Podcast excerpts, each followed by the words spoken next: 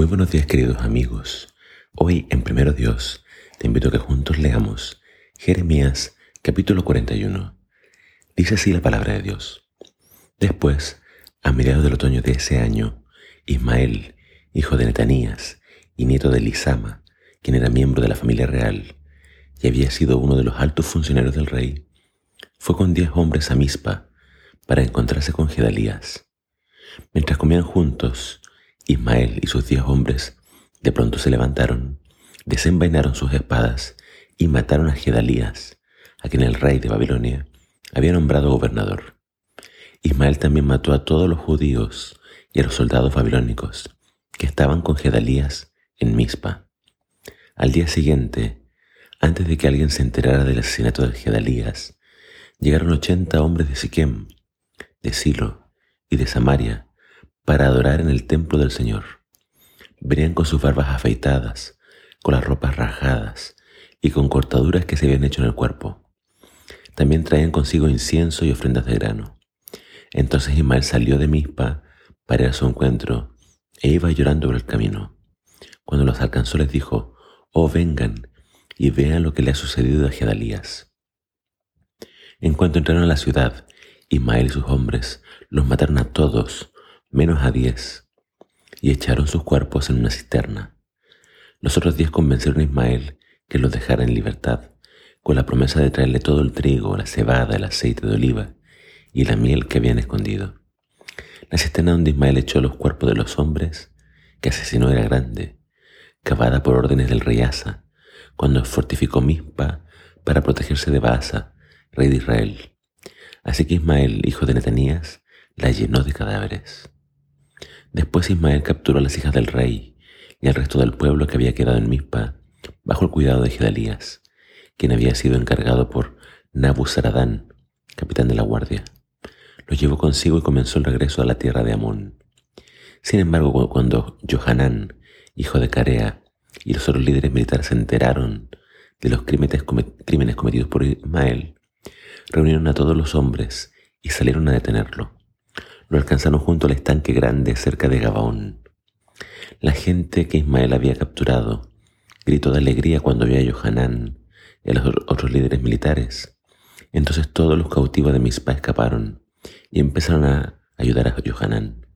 Mientras tanto Ismael y ocho de sus hombres escaparon de Johanán y huyeron a las tierras de los amonitas. Entonces Johanán, hijo de Carea, y los otros líderes militares tomaron a toda la gente que habían liberado de Gabaón, los soldados, las mujeres, los niños y los funcionarios de la corte que Ismael había capturado después de matar a Gedalías. Los llevaron a todos a la aldea de Jerut Kimam, cerca de Belén, donde hicieron preparativos para irse a Egipto, porque todos tenían miedo de lo que harían los babilonios. Cuando se enteraran de que Ismael había matado a Gedalías, el gobernador designado por el rey babilónico.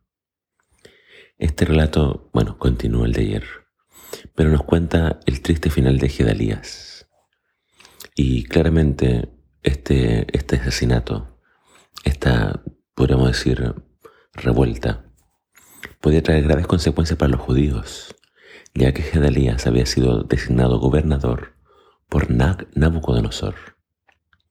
Entonces, iba a ser muy difícil explicar la muerte de oficiales babilonios, la muerte del hombre designado por el rey. Y aunque no se pudo capturar a Ismael, temían lo que podía pasar.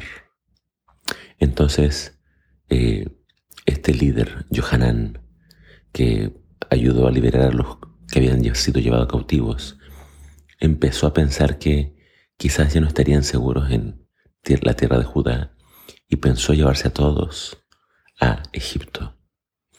Pero todavía no, nos falta el siguiente capítulo que tiene el desenlace de la historia, porque ahora tienen que ellos acercarse a Jeremías para preguntarle qué dice Dios acerca de todo esto. Y esto es algo que tú también tienes que pensar.